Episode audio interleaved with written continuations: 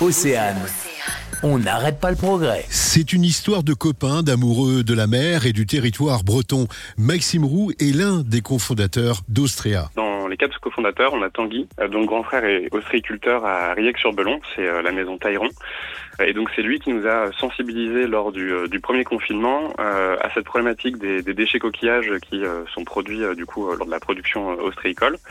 Euh, et donc on va récupérer euh, les coquillages qui sont donc coquilles Saint-Jacques, moules et huîtres euh, directement sur le site que nous on va transformer en paillettes. Donc on va les nettoyer, les transformer en paillettes. Et avec ces paillettes, on va couler des grandes plaques de matériaux avec une matrice minérale qu'on a développée après après deux ans de, R&D.